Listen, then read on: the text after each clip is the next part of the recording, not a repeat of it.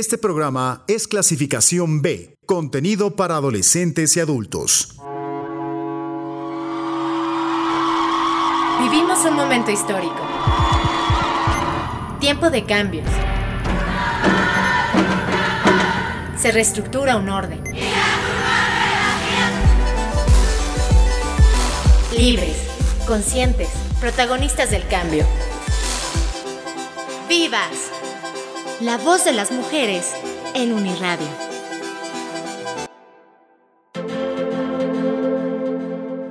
Qué gusto saludarle, muy buena noche. Soy Ginarelli Valencia y arrancamos un episodio más de Vivas, el programa de género de Uniradio, la estación de la Universidad Autónoma del Estado de México. Este espacio radiofónico que busca hablar de temas de actualidad, temas que nos permitan ser una sociedad cada vez más equitativa. Y como cada ocasión, saludo con mucho gusto a Katia Fuentes, quien es productora y con quien comparto los micrófonos en este espacio. Katy, ¿cómo estás? Muy buena noche. Hola Gina, ¿cómo estás? Pues muy bien, muy contenta, ya sabes, siempre para mí es un gran gusto poder estar eh, acompañando a toda nuestra audiencia en este espacio que está dedicado justamente a esta construcción de una sociedad mucho más justa, libre, equitativa. Y el día de hoy abonamos a este objetivo con una nueva temática que esperemos sea del interés y sobre todo eh, de la utilidad de toda la gente que nos está sintonizando, porque vamos a estar platicando de lo que son los derechos sexuales y reproductivos para ello, nos da muchísimo gusto poder eh, recibir en este espacio a Verónica Maza Bustamante. Ella es una periodista, educadora sexual, escritora, conferencista. Además, es gerente digital y de proyectos para América y el Caribe en PEN Internacional. Y bueno, pues una especialista muy completa en todos los sentidos. Así que, Vero, pues te damos la bienvenida. Muchísimas gracias por acompañarnos. ¿Cómo estás? Ay, Gina, Katia, muy contenta de acompañarlos del espacio y de esta posibilidad de estar con ustedes en este programa cuyo nombre me parece importante y, necesario su sentido. Sí, totalmente. Y que es una radio universitaria, pero pues ahora con la tecnología pues llegamos a diferentes esferas y sobre todo no nos limitamos a Toluca, sino que pues también nos escuchan en otras partes. Y en este sentido, pues ahora poner en la mesa eh, hablar de los derechos sexuales y reproductivos. Sabemos que estos están relacionados con la libertad que tienen las personas de decidir sobre su sexualidad y por supuesto sobre su cuerpo. Y partiendo de esto, pues nos gustaría, Vero, eh, pues establecer qué es la sexualidad y la importancia que tiene en el sano desarrollo de cualquier persona. Claro, es muy importante tu pregunta, Gina, porque hay que partir exactamente de ese puerto de qué es la sexualidad para poder entender los derechos sexuales y cómo además estos se relacionan con los derechos humanos, ¿no? Que están vinculados desde su origen. Em, bueno, la sexualidad humana no es lo que creemos. Muchas veces se, se piensa que la sexualidad es solo la erótica, la relación que podemos tener con una persona cuando nos quitamos la ropa, digo yo, y nos encamamos. Eh, pero en realidad eso es solo una parte breve eh, o una pequeña parte de lo que es la sexualidad. La sexualidad humana integra quiénes somos cada uno de, nosotros, seres humanos, cómo nos vivimos a nosotros o nosotras mismas, eh, cómo nos sentimos en cuanto a nuestro sexo y en cuanto a nuestro género y cómo eso lo expresamos hacia afuera, a las personas que nos rodean, a la sociedad, a todo el mundo, familia, amigos, parejas. Entonces la sexualidad tiene que ver con quiénes somos y es inherente al ser humano desde que estamos en el, vientre materno y nuestros cromosomas definen si nuestro sexo biológico va a ser femenino porque tenemos vulva y vagina o masculino porque hay pene y testículos, desde ahí ya somos seres sexuados y, y hasta el día en que nos morimos, esta sexualidad se ejerce de muchas maneras, ¿no? Como decíamos. Entonces, en resumen, yo creo que la sexualidad humana tiene que ver con quiénes somos, cómo nos expresamos hacia los demás, cómo nos ven los demás y cómo todas estas vivencias las vamos aplicando en nuestro diario vivir. Perfecto, pero pues eh, esto evidentemente nos habla de la importancia y del papel trascendental que tiene la sexualidad en nuestra existencia misma y por supuesto en nuestra salud. Y como bien decías, em, esta es como la primera parte eh, fundamental que necesitamos para poder entender y conocer que existe una serie de derechos sexuales y reproductivos y que estos eh, buscan o en teoría su objetivo es hacer respetar las decisiones respecto a la sexualidad que cada mujer, que cada hombre tome. En ese sentido, bueno, podemos empezar entonces a establecer exactamente, a conocer cuáles son estos derechos sexuales y reproductivos. Así es, Katy, es muy importante también entender de dónde surgen, ¿no? Primero y ahora los iremos desgranando. Pero bueno, mm, existe una asociación mundial para la salud sexual que antes conocía, antes se llamaba Asociación Mundial de Sexología, WAS por sus, siglos, sus siglas en inglés, que cada dos años organiza un congreso mundial. De hecho, el año pasado fue aquí en la Ciudad de México. Em, pero eh, en 1997, en el Congreso Mundial de la UAS, que se celebró en Valencia, España, se formuló la Declaración Universal de los Derechos Sexuales, que al siguiente Congreso en Hong Kong ya se aprobó y es la que hasta la fecha trabajamos a nivel mundial, ¿no? Como decimos, a nivel universal, porque es la Declaración Universal de los Derechos Humanos, y que integra 11 derechos. Bueno, el primer derecho y que me parece la base de, todo esto, de, casi que de quienes somos como seres humanos, eh, es el derecho a la libertad sexual.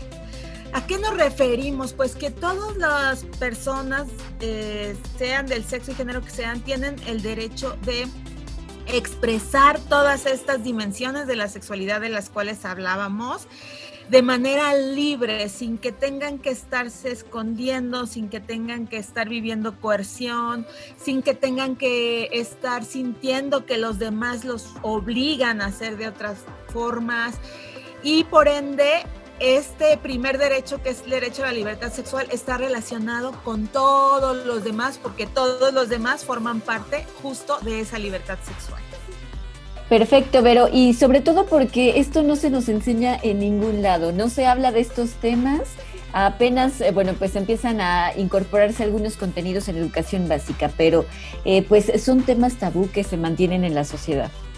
Y además, Gina, pensando justo en, la idea de su programa de, radio, podemos descubrir cuánto eh, así, o de qué formas no se respeta este derecho, particularmente en las mujeres. Y eso eh, está relacionado tanto con leyes, pero sobre todo con ideas sociales que venimos arrastrando desde hace siglos. Entonces, las mujeres en particular vemos muy negado este derecho a la libertad sexual desde el momento en que nos dicen, no debes hacer esto, esto es lo que tienes que hacer, no tienes derecho a decidir en tu, por tu cuerpo, por ejemplo, no, si tienes más de tanto número de parejas, eres una mujer mala y empezamos a poner etiquetas y todo esto pues es una forma de violentar ese derecho a la libertad sexual en el caso específico de las mujeres. Pasa obviamente en el caso de los hombres, pero bueno, ya sabemos que en nuestra vida cotidiana, en nuestra realidad actual,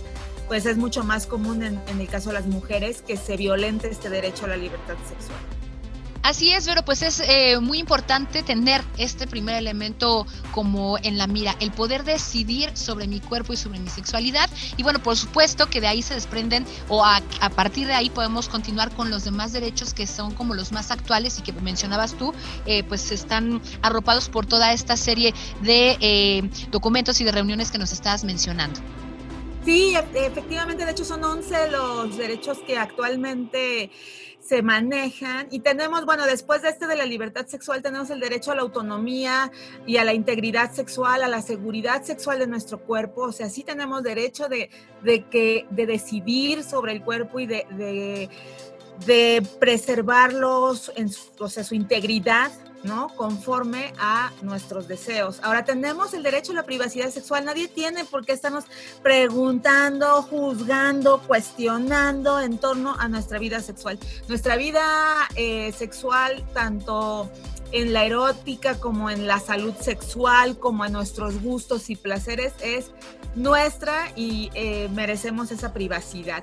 Tenemos el derecho a la igualdad sexual o equidad de género, que es algo que eh, en los últimos años hemos, digo, ya llevamos décadas y siglos trabajando como en esta deseo de que exista una equidad de género, pero eh, sí es los últimos años que se ha trabajado con mayor ahínco esta cuestión, ¿no? Después tenemos el quinto derecho, que es de mis favoritos, porque es el derecho al placer sexual.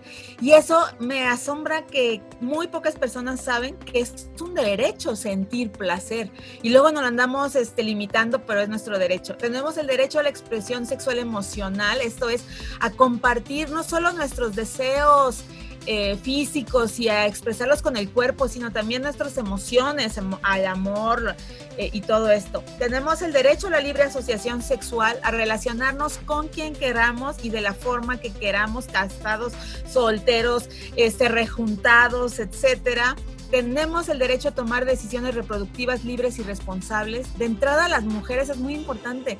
Tenemos el derecho de decidir si queremos o no tener hijos y, a partir de eso, cuántos hijos, con qué personas, en qué momento de nuestra vida. Es nuestro derecho de tener esta conciencia. El derecho a la información basada en conocimiento científico, sin censura, sin vínculos religiosos, sin cuestiones políticas. Esto sería la base justo de la educación sexual integral. Tenemos el derecho justo a esta educación sexual integral eh, que atienda las desde diferentes estratos de la vida cotidiana. Y por último, tenemos el derecho a la atención en salud sexual, esto es, nuestros sistemas de, eh, seguridad social y de salubridad eh, deberían tener protocolos y programas y fármacos y todo que atiendan situaciones relacionadas con la salud sexual. Entonces, esos son nuestros 11 derechos sexuales. Pues vaya que se necesita difundir mucho esta información para que seamos conscientes de que son nuestros derechos que no es un asunto que nos intimide, que nos apene hablar libremente de cada uno de estos de los que nos platicas, pero pues también quisiéramos eh, invitar al auditorio a que nos escriba, que se sume a esta conversación, mandando un mensaje de WhatsApp al 72 25 91 36 33 y recuerden que también estamos en Facebook en Vivas 99.7. Así es, también eh, otra manera de poder estar en contacto con todos los contenidos que vamos presentando en este espacio. Les recordamos que nos encuentran en Spotify como Uni Espacio Radio 99.7 para que puedan ustedes escuchar todas las entrevistas que aquí vamos eh, pues preparando para todos ustedes. Y vamos a hacer ahora una pausa musical. Rápidamente les vamos a dejar con el tema Ella a cargo de la cantante española Bebe y enseguida regresamos para seguir platicando más acerca de cuáles son y de qué manera es indispensable retomar y tener muy presentes los derechos sexuales y reproductivos. ¡Vivas!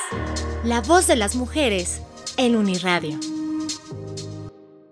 Ella se ha cansado de tirar la toalla, se va quitando poco a poco de la araña. No ha dormido esta noche, pero no está cansada. No miró ningún espejo pero se siente todo guapa hoy. Ella se ha puesto color en las pestañas, hoy le gusta su sonrisa. No se siente una extraña, hoy sueña lo que quiere, sin preocuparse por nada. Hoy es una mujer que se da cuenta de su alma. Hoy vas a descubrir que el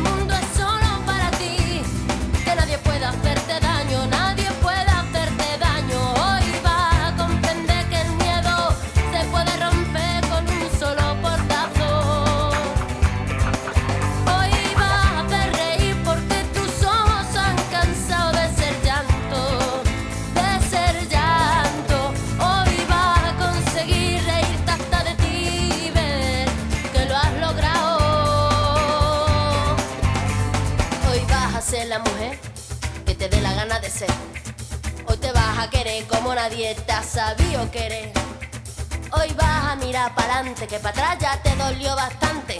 Una mujer valiente, una mujer sonriente, mira cómo pasa. Hoy nació la mujer perfecta que esperaban a rotos sin pudores. Las reglas marcadas, hoy ha calzado tacones para hacer sonar sus pasos. Hoy sabe que su vida nunca más.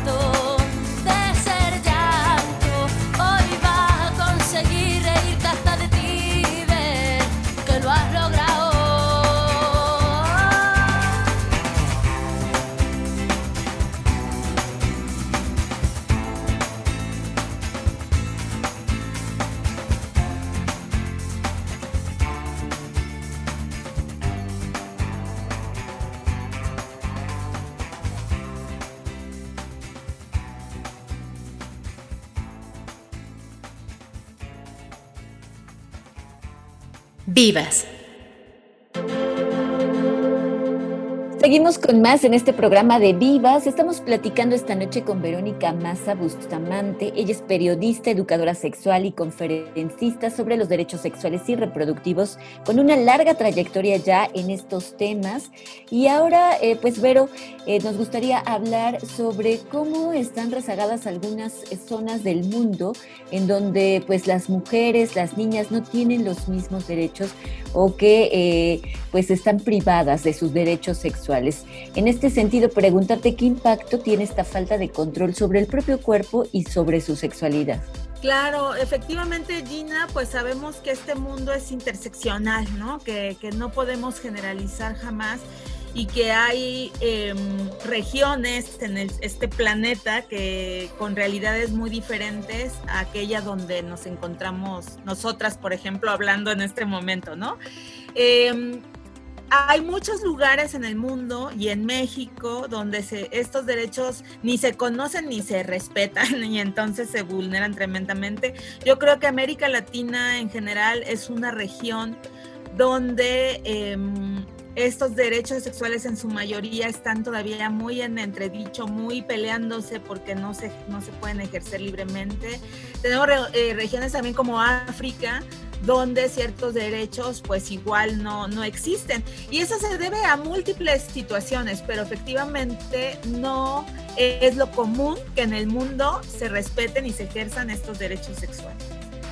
Efectivamente, y bueno, pues eh, valdría mucho la pena que pudiéramos empezar a, crear esta conciencia. Decíamos que una parte fundamental es hablar abiertamente de la sexualidad, pero de manera profesional, de manera eh, bien documentada. La educación sexual es una de ellas. Y desde tu experiencia, ¿qué crees que podríamos hacer, hablando por supuesto de lo local, de lo nacional, aquí en México, para que esta educación sexual pueda llegar eh, pues a nuestras niñas y niños que son quienes a lo mejor ahorita tendrían un poco más esta apertura, dados los tiempos, los cambios de modelos educativos, etcétera, pero también para que muchos adultos, muchas mujeres, muchos hombres que incluso pues ya eh, eh, ejerciendo, digamos, de cierta manera esta sexualidad, no cuentan con la información indispensable, a lo mejor ni siquiera saben que, que existen estos derechos, pues se puedan acercar a ellos y que de esa manera podamos entender a la educación sexual como una herramienta sumamente poderoso para eh, pues hacer valer estos derechos, pero también para nuestra propia salud. Sí, yo creo que el primer em, punto a seguir o posibilidad es justo lo que estamos haciendo en este momento. Esto es difundir toda esta información. Por eso los medios de comunicación juegan un papel muy importante en la educación sexual integral, porque de alguna manera medios de comunicación, y hablo de, de tradicionales, radio, televisión, pero también como de libros, de folletería, de ahora todas las posibilidades en Internet, YouTube, etcétera, el, el, primer puerto es informar correctamente sobre estos derechos sexuales, ¿no? Y después, además, aterrizarlos a cada realidad y que la gente se apropie de los derechos. Porque como decíamos hace rato, pues las realidades son diferentes y si la gente no logra entender en su, en su entorno y en su realidad estos derechos, pues no los va a asumir.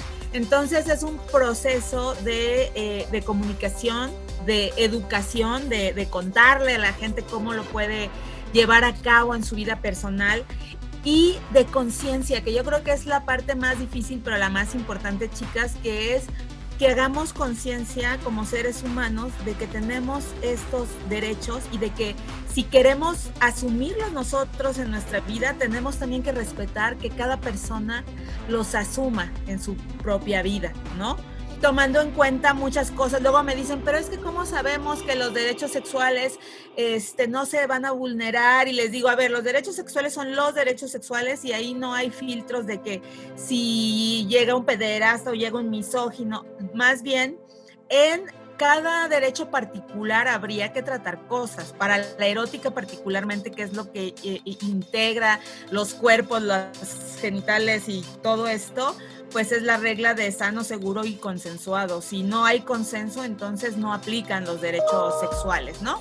Fuera de eso, pues yo creo que es ya labor personal de, cada persona de, pues de involucrar todas estas cosas en su vida cotidiana. Exacto, pero eh, pues resulta muy complicado, sobre todo en una cultura como la nuestra, en donde eh, pues estos derechos sexuales están eh, pues siendo influenciados directamente por nuestras creencias culturales y por supuesto religiosas. Pues cómo pues romper ahí un poco y empezar a defender los derechos sexuales, tanto propios como los de las demás personas. Claro, pues bueno, primero informándose y haciendo esta conciencia de la que hablábamos de, de más allá de la religión, que efectivamente de pronto es un factor que ahí eh, no deja que fluya bien esta educación sexual integral. Y entender algo, ¿saben? Eh, porque el que conozcamos nuestros derechos sexuales, el que existan personas como nosotros que nos dedicamos a la educación en sexualidad, eso no está peleado con ser una persona espiritual y con tener esa vida espiritual, pero son dos cosas diferentes y cada quien tiene su área de existencia. Entonces sí es muy importante eh, pensar en los derechos sexuales como algo eh, solo, que no está vinculado ni con nuestra espiritualidad, nuestro credo, nuestro culto. Y ya que lo sumamos en nuestra vida personal, pues será más fácil integrar todos los demás elementos como nuestra vida espiritual o, o nuestra vida familiar y ya decidir si dejamos que los otros comenten o no de nuestras vidas.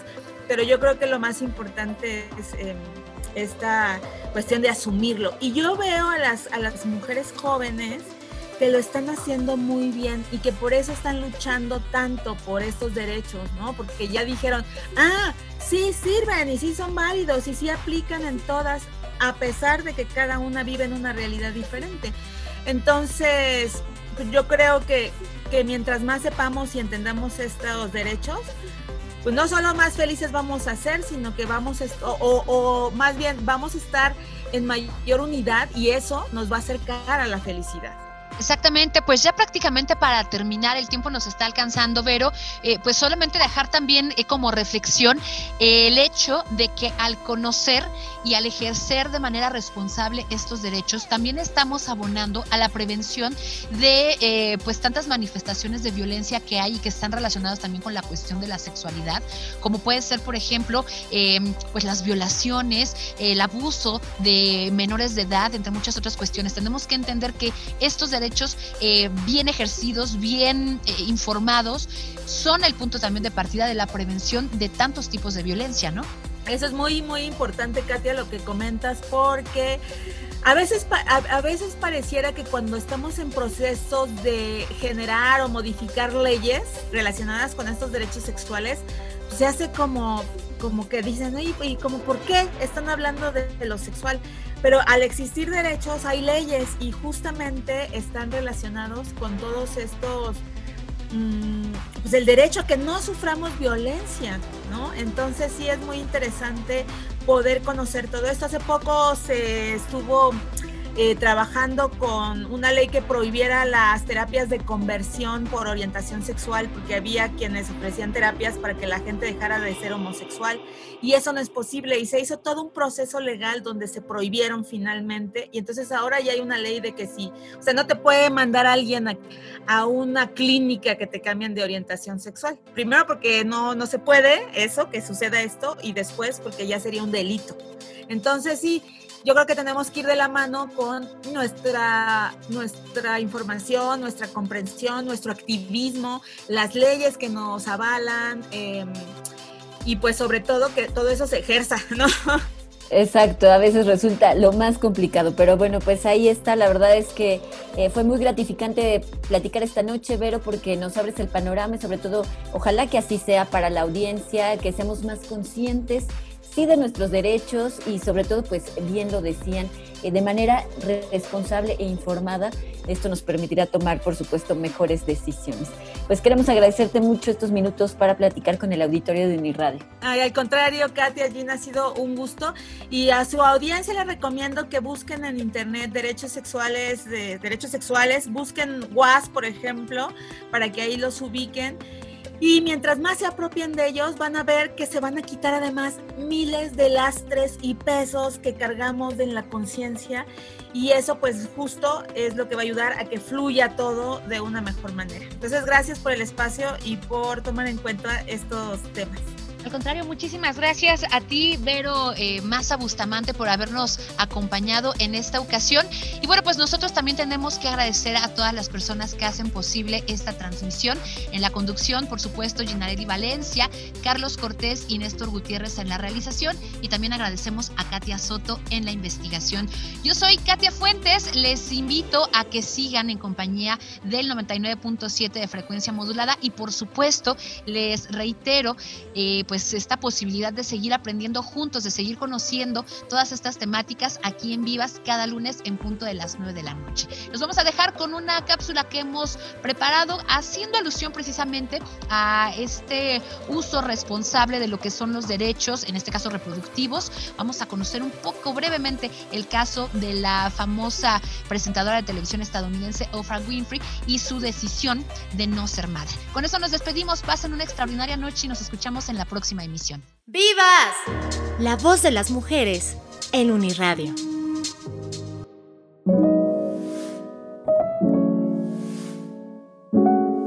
Un ejemplo actual de una mujer exitosa que haciendo pleno uso de sus derechos sexuales y reproductivos decidió conscientemente no tener hijos es la periodista, productora y presentadora de televisión Oprah Winfrey. La estrella estadounidense tiene una relación de más de 30 años con su pareja, Stephen Graham, con quien comparte la decisión de no casarse y no tener hijos, pues en su relación cada uno es libre de perseguir sus ambiciones profesionales y personales con el apoyo total del otro al respecto. Cuando en distintos medios le han cuestionado su negación a la maternidad, Oprah comenta que en algún punto de su vida se dio cuenta de que no posee la capacidad de sacrificio y el compromiso que requiere criar a un hijo, mismo que sí ha identificado a las madres que conoció a través de su popular programa de entrevistas.